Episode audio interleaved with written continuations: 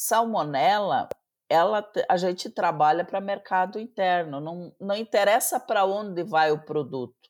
A primeira análise dentro da IN20, quando a gente faz o propé pré-abate, ou desde a matriz ou, e, e análise das carcaças no abatedouro, nós estamos falando do mercado brasileiro, que é onde fica quase 70% daquilo que a gente produz. Então, assim, uma das coisas que eu sempre reforço, a qualidade do produto brasileiro é a mesma que nós exportamos. Bem-vindos ao podcast O Aviário, as mentes mais brilhantes da avicultura no seu bolso. Podcast O Aviário só é possível através do apoio de empresas inovadoras e que apoiam a educação continuada na avicultura brasileira. American Nutrients. Solução é o nosso compromisso.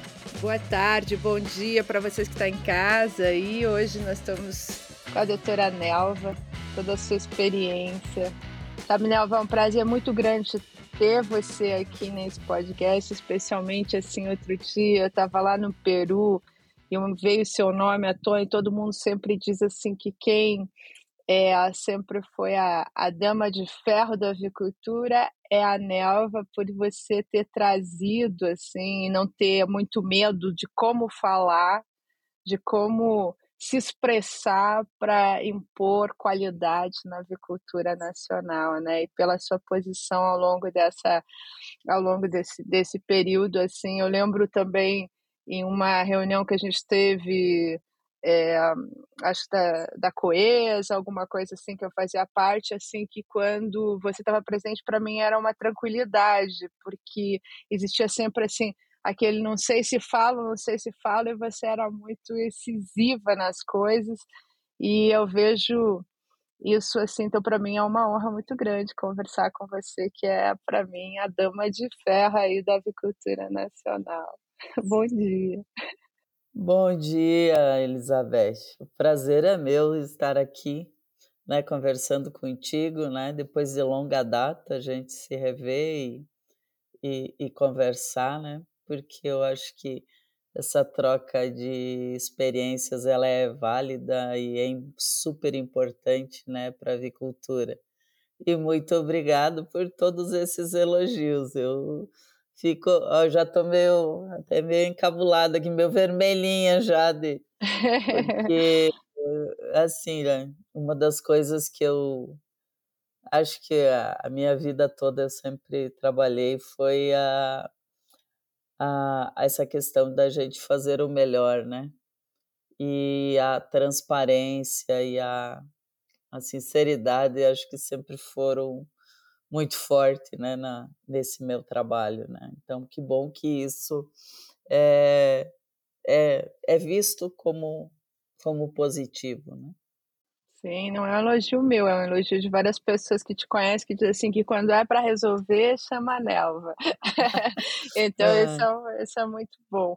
Mas hoje o nosso, a nossa conversa aqui, ela vai ser voltada assim, para aquilo que você é bastante conhecido, que é a parte de controle de salmonela que é um tabu, né? Porque ela tem assim a parte de doença na ave, né, que é a polorose, a galinaro, a doença paratífica, que é aquela que envolve muito a questão do ser humano, da zoonose, e, e obviamente impacta bastante na questão é, de exportação, sendo o Brasil um grande exportador e você ter um tanta experiência com isso.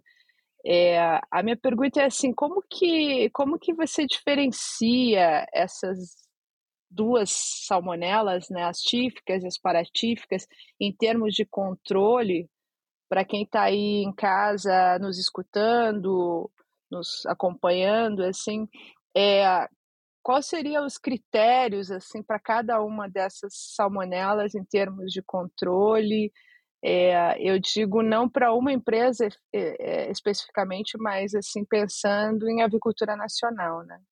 Bom, é, Elizabeth, eu acho que as, acho não, tenho certeza que as tíficas elas são muito mais fáceis no seu controle, certo? a base para tudo são os bons programas de biosseguridade. Né? E, e não tenho dúvida, tanto para a tífica quanto para a paratífica. As tíficas, como a Pulori galinarum, elas são de hospedeiro específico, é muito mais fácil você traçar o link da onde veio a contaminação, né? E, e tomar esse cuidado. E aonde eu vejo normalmente quando a gente consegue fazer uma uma rastreabilidade da onde veio, a gente sempre encontra as pessoas como um principal elo entre uma granja de reprodução e uma galinha caipira, por exemplo.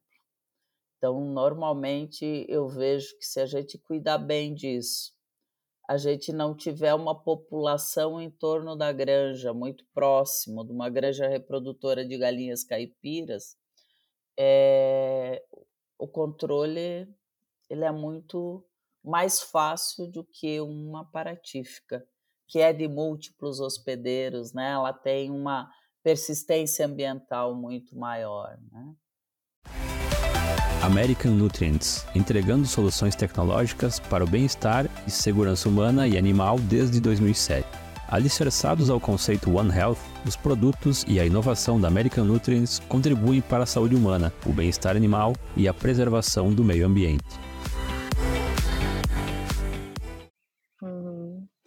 E falando nisso, assim, nessa, nessa questão das paratíficas, a nossa, a nossa avicultura, né, a avicultura brasileira, é uma avicultura assim, bastante adensada né, de regiões. Então, numa região você pode ter duas, três, quatro empresas em conjunto.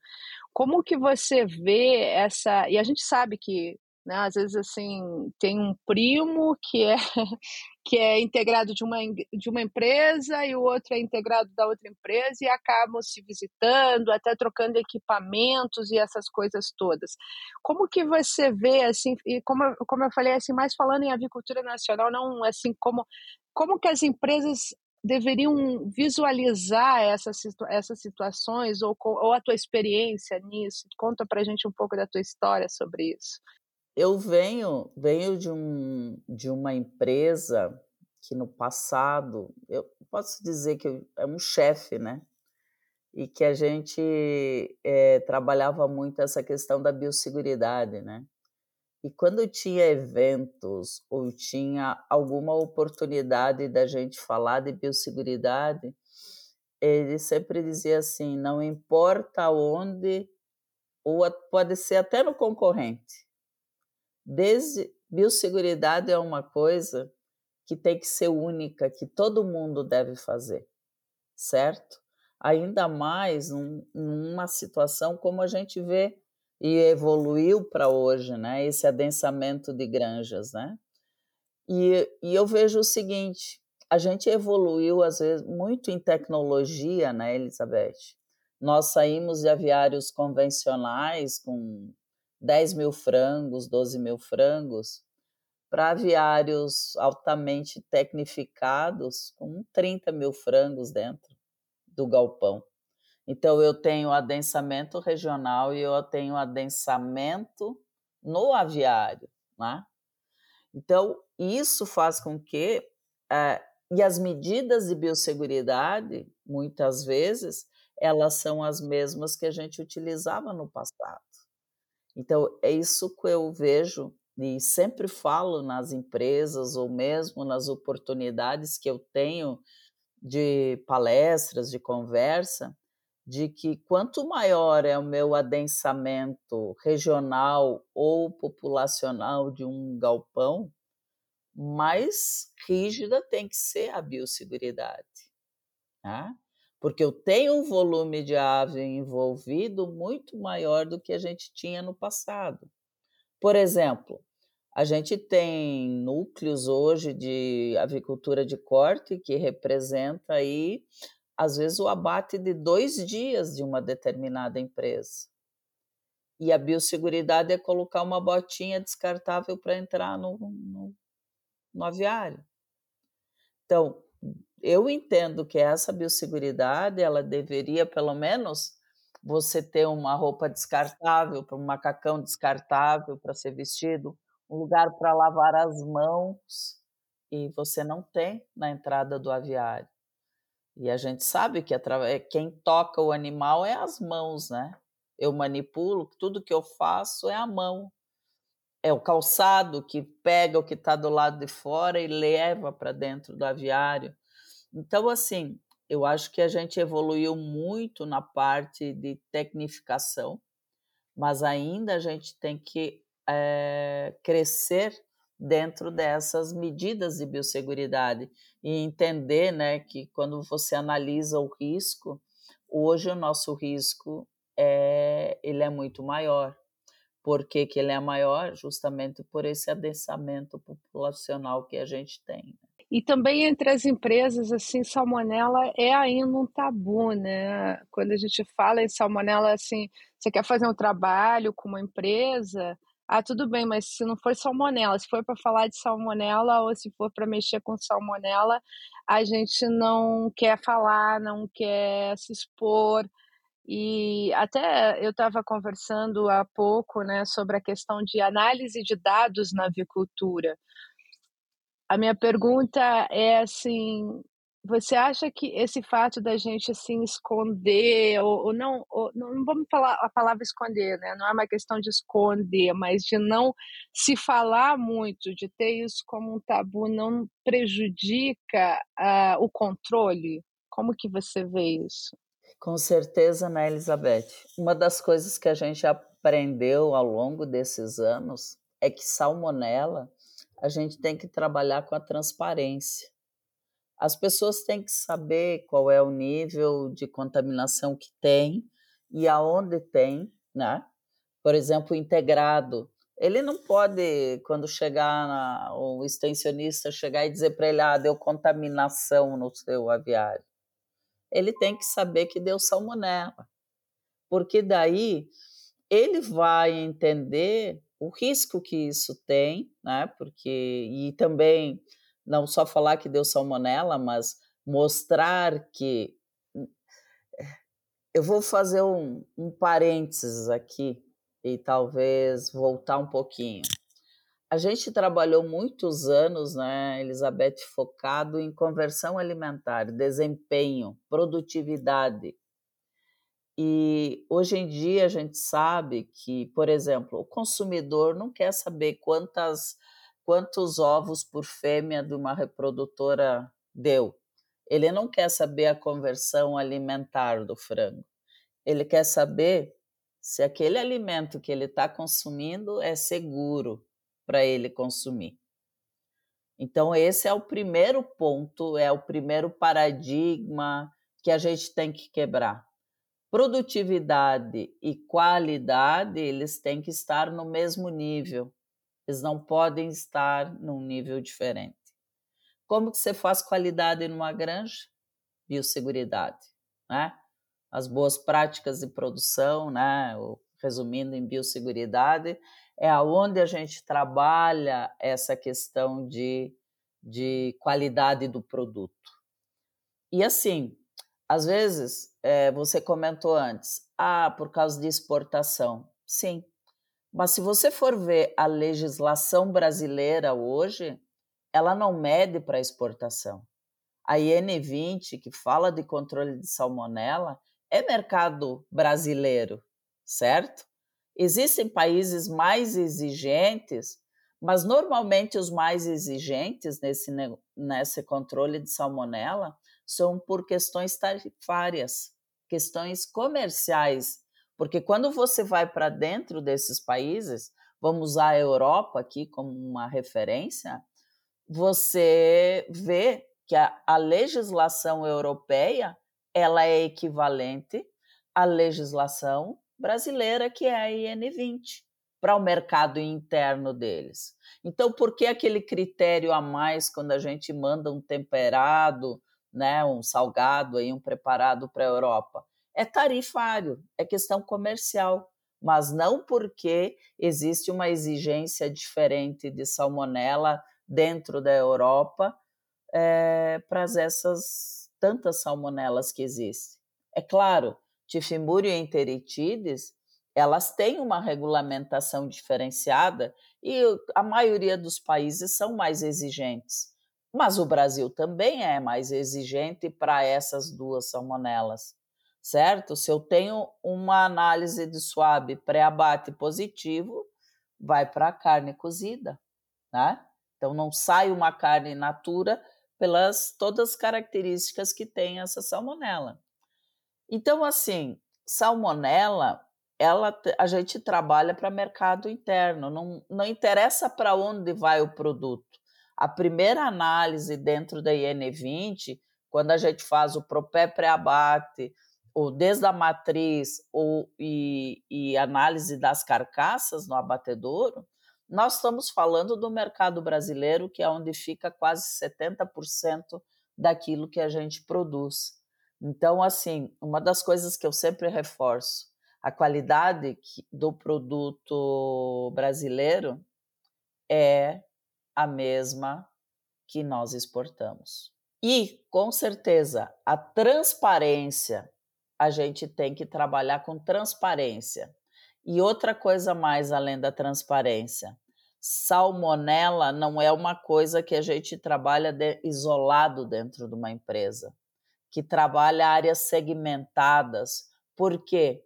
Eu tenho a matriz que ela tem que ter é, um resultado é, muito, não digo, vou dizer zero, mas muito próximo a zero. Porque se eu parto de um pintinho positivo, isso vai resultar num frango depois com positivo. A ração que por muito tempo a gente não sabia analisar, não sabia, analisava a amostra de ração, a amostra de ração estava negativa e a gente não olhava as entradas das matérias-primas, não cruzava os sorotipos de salmonela. Então, assim, além da transparência, é um trabalho de cadeia. Né? Todas as áreas devem estar envolvidas. E assim, Nelva, você acha, a gente estava falando muito inteligência artificial. Eu entendo você falando dessa necessidade de ter, ter é, colocar todas as informações que a inteligência artificial ela ajuda e ajudaria muito, né? Você encontrar os pontos críticos, não só saber quais são que a gente sabe do ponto de vista técnico, que ali pode ser um risco, mas realmente determinar que é o risco naquela situação. As empresas elas estão em algum momento trabalhando com essa questão de salmonela dentro desse conceito mais mais machine learning ou está colocando alguma tecnologia nisso? Como que está acontecendo? Olha, eu tenho pouco contato com essas tecnologias, né, Elizabeth, porque o que eu vejo assim são muito poucas as empresas que ainda hoje estão estão trabalhando com isso, né? E eu acho que a gente tem uma oportunidade gigante para fazer. Mas eu ainda uh, vejo que nós temos muita coisa, eu não sei uh, te dizer assim com, com profundidade, né? Mas eu imagino que a gente trabalha, mesmo que a gente trabalhe com inteligência artificial, um mínimo de base a gente precisa ter, né? Instalado. E eu vejo que ainda tem muitos lugares que a gente precisa instalar esse básico para ter as informações e trabalhar com isso. Eu, a minha vida há muitos anos, né, é, na empresa que eu trabalhava, se entrou com essas metodologias de análise, né? Então, eu tenho dificuldade, às vezes, de buscar, as, encontrar as informações para a gente fazer as análises. Então, coisa simples, básica, e assim, se você não tem os dados, né, não tem um plano amostral mínimo, com uma frequência estabelecida, né, com metodologias confiáveis, é, é muito difícil de você fazer as análises. Mas eu não tenho dúvida, nós estamos evoluindo aí para metodologias de diagnóstico mais sensíveis, e eu acho que toda essa questão de inteligência artificial aí ela vem para somar nessas análises, né? Para é, que... agilizar tudo isso, né? E dar maior assertividade. É, o que acontece é assim, ó, que, que nem na, na a inteligência artificial, primeiro tem esse aspecto que você coloca claramente, assim, você tem que ter qualidade dos dados que vêm. Então não adianta você dizer assim, ah, eu tenho inteligência artificial, mas eu não tenho qualidade dos dados, não sei de onde que eles vêm, não tenho uma amostragem correta, não sei como que eles estão acontecendo. Mas um ponto, assim, eu falo porque eu já tentei, assim, como professora, hoje como independente, sempre tentar, assim, dizer, vamos tentar juntar esses dados e para algumas coisas, até assim, a base do que eu trabalho é bastante necrópsia, por quê? Porque se você falar em salmonela, automaticamente está fora da empresa. Então, assim, é, você que já trabalhou ali dentro, que sabe o risco, que sabe o que, que sente um profissional na tua posição, que está ali na responsabilidade da empresa sobre aquele assunto salmonela, falar que alguém vai vir e vai ver esses dados que não seja da empresa. É, hoje você, na né, condição que você está, né, de uma consultora independente, que tem toda essa tua experiência, você teria alguma visão diferente disso, ou algum conselho para quem está nessa posição, assim, permitir que essa tecnologia possa assim, eu acho que a parte de amostragem, tudo isso é uma coisa que você sabe, que você, que provavelmente os profissionais ali sabem, mas que essa tecnologia viesse e você tivesse no teu computador aí na tua casa recebendo isso de forma online, esses resultados de, e tomando decisões rápidas. Então eu sei que você já teve de um lado e agora você está do outro, imaginando assim, será que a gente poderia achar um meio termo e esse profissional poder liberar é, empresas ou, ou, profissionais de machine learning ou, ou, inteligência artificial com mais tranquilidade do que eu tenho sentido até agora? É, eu, eu uso muito a arte da guerra, né? Conheça teu inimigo, né? Porque só assim você consegue traçar o, as, as tuas ações, né? Então, assim, é, eu vejo diferentes níveis de maturidade, né? Hoje eu tenho oportunidade de ter contato com várias empresas, inclusive fora do Brasil, e eu vejo que a gente tem diferentes níveis de maturidade.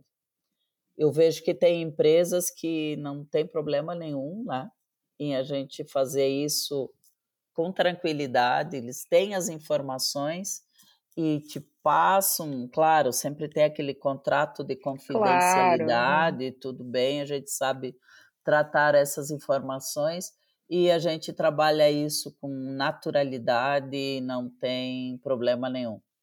E a gente ainda tem empresas que já têm uma, uma restrição em relação a isso. Às vezes não tem nem uma base de dados, né? um plano de, de monitoria, ainda está naquela que se eu não procuro, né, não, eu não tenho. Não vejo, não, não, tem. Não tenho problema, né?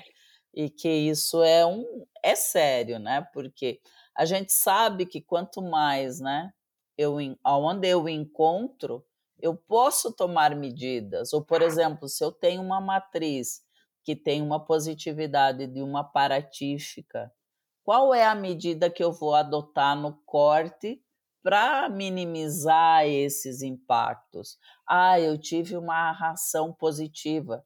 A gente não vai jogar fora toneladas de rações, de ração, mas a gente tem medidas que eu posso mitigar o risco.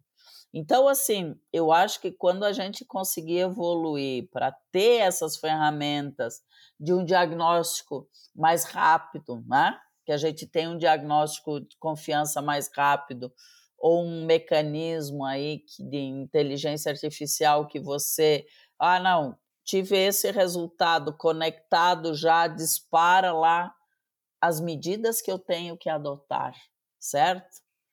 É, eu não tenho dúvida que isso é, é o futuro, né? Porque assim, a gente vê é, hoje em dia, por exemplo, mão de obra.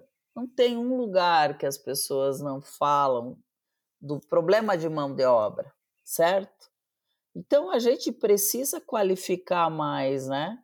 e dá mais, como é que eu vou dizer, é, mais informação e ter uma pessoa mais qualificada. Às vezes, em vez de você ter vários profissionais, você ter um ou dois mais qualificado e uma inteligência artificial te dando as informações para você atuar. E, e não adianta, isso não quer dizer reduzir mercado de trabalho. É você otimizar as informações, ter qualidade e poder trabalhar isso de uma melhor forma, né? Não, não tem escapatória, não tem como a gente não ir para isso, né, Elizabeth? Eu, são poucos, por exemplo, eu quando comecei a trabalhar com reprodutoras, eu lembro, eu não tinha sábado e domingo. Eu ia de madrugada, ia. E hoje em dia, isso. Eh, eu não estou dizendo que isso era certo, mas hoje em dia eu acho que a gente.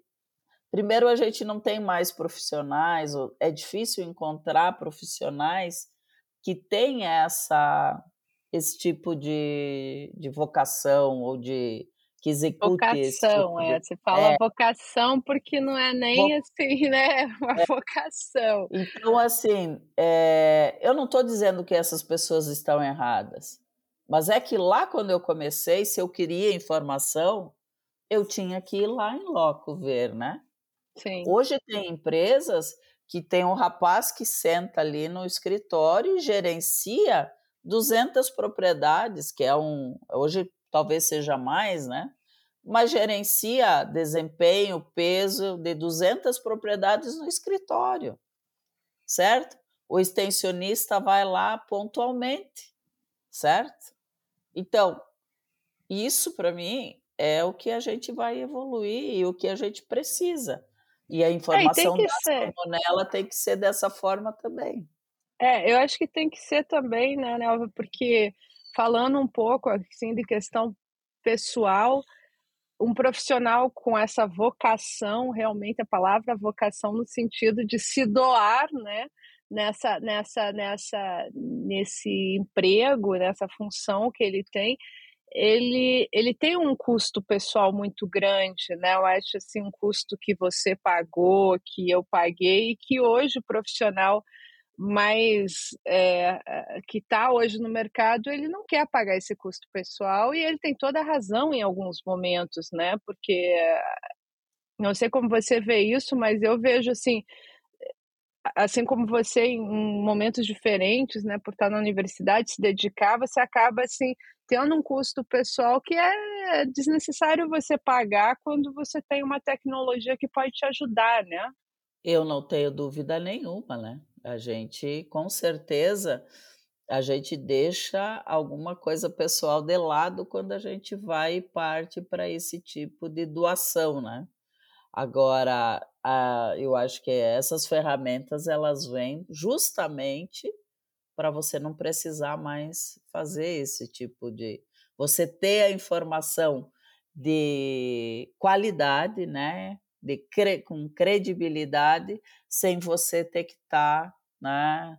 Passando com a madrugada, pessoal. um custo pessoal, etc., né? No, no processo. É porque acaba que sendo fica realmente assim como uma vocação religiosa, né? O profissional que entra, assim, eu tive a oportunidade de falar com outros profissionais de outras empresas e, e alunos meus que depois, né, assumiram eles assim, nossa, eu não aguento mais, a minha vida tá assim pessoalmente a pessoa, ela está bastante desgastada por, por, por se dedicar, enquanto que hoje a gente tem uma tecnologia que pode diminuir e de, da mesma forma ser precisa, né? Sim, com certeza, né? O outro ponto que eu queria retornar, a gente está quase no final aqui, Nelva, é sobre a questão que você falou assim de, é, de da conversão alimentar, dos, dos, dos, dos parâmetros produtivos sendo utilizados, e aí chega lá com o melhor ganho de peso, com a melhor conversão, mas com salmonela positivo né? E aí, outro dia também eu conversei com a Liris, né, a professora Liris lá da URGS, muito sobre a, o conceito de carne vendável, né? Você, você faz todo um, o, o teu custo em cima do peso vivo, mas o que chega lá e mais o que chega lá livre de salmonela, possível de ser utilizado, é diferente daquele peso vivo. Então, a conversão alimentar seria diferente. Com a tua experiência, como é que você vê isso e como e, e que sugestão você teria para que isso fosse agregado? Porque tem pouca, pouca gente que fala isso, sabe? Né? Parece tão óbvio, mas tem muito pouca mais do que falar é usar essa informação como conceito de produção, né? A gente diz, chamava isso, né, Elizabeth, do custo da não qualidade, que é aquele frango que chega na plataforma, né? Você e às vezes você não, não tem um mercado, né? Você tem perdas, não só pela salmonela, né? Mas a gente tem aí os desafios de aerossaculites Sim, e etc. Né? condenações né? por diversos Mas motivos. É, é, isso é uma coisa que as, eu, as empresas deveriam revisar o. Por isso que quando a gente fala que é, é cadeia, essa avaliação também de, de produto, ela deveria ser feita dessa forma, né? Então, para você realmente estipular metas que elas sejam reais, né? Porque não adianta eu entregar para o abatedouro o frango no melhor peso e uniformidade e o abatedouro não ter, ter que vender esse numa categoria inferior porque ele não tem qualidade. Então, sim, isso é uma mudança de, de paradigma também, né? De como a gente trabalhar isso. É a mesma coisa, eu sempre falo assim, né? A, a gente no Brasil tem muito a questão do aproveitamento, como são os sistemas integrados, a gente aproveita o ovo até o último, né? Aquele tipo de ovo que não deveria ir para uma incubadora. Por quê? O cara da granja tem meta de aproveitamento, certo? E muitas vezes esse aproveitamento, quando chega no incubatório, ele acaba estragando Outros 120 mil ovos, às vezes, uma bandejinha, estraga 120, 200 mil pintinhos que seriam os de boa qualidade. E assim é para o abatedouro, né? A gente pega, e assim, uma das coisas que eu percebo, salmonela, às vezes, aquele lote que é ruim de desempenho, ou aquela propriedade, às vezes, que não, que está meio largada, às vezes nem a salmonela se cria ali, certo? Uhum. Exclusão competitiva, nós é que é no mesmo. ambiente, né? É, isso aí. Agora, e os melhores que desempenham mais é, são positivos. Então, assim, quebrar esses paradigmas e fazer essa avaliação de uma forma diferente.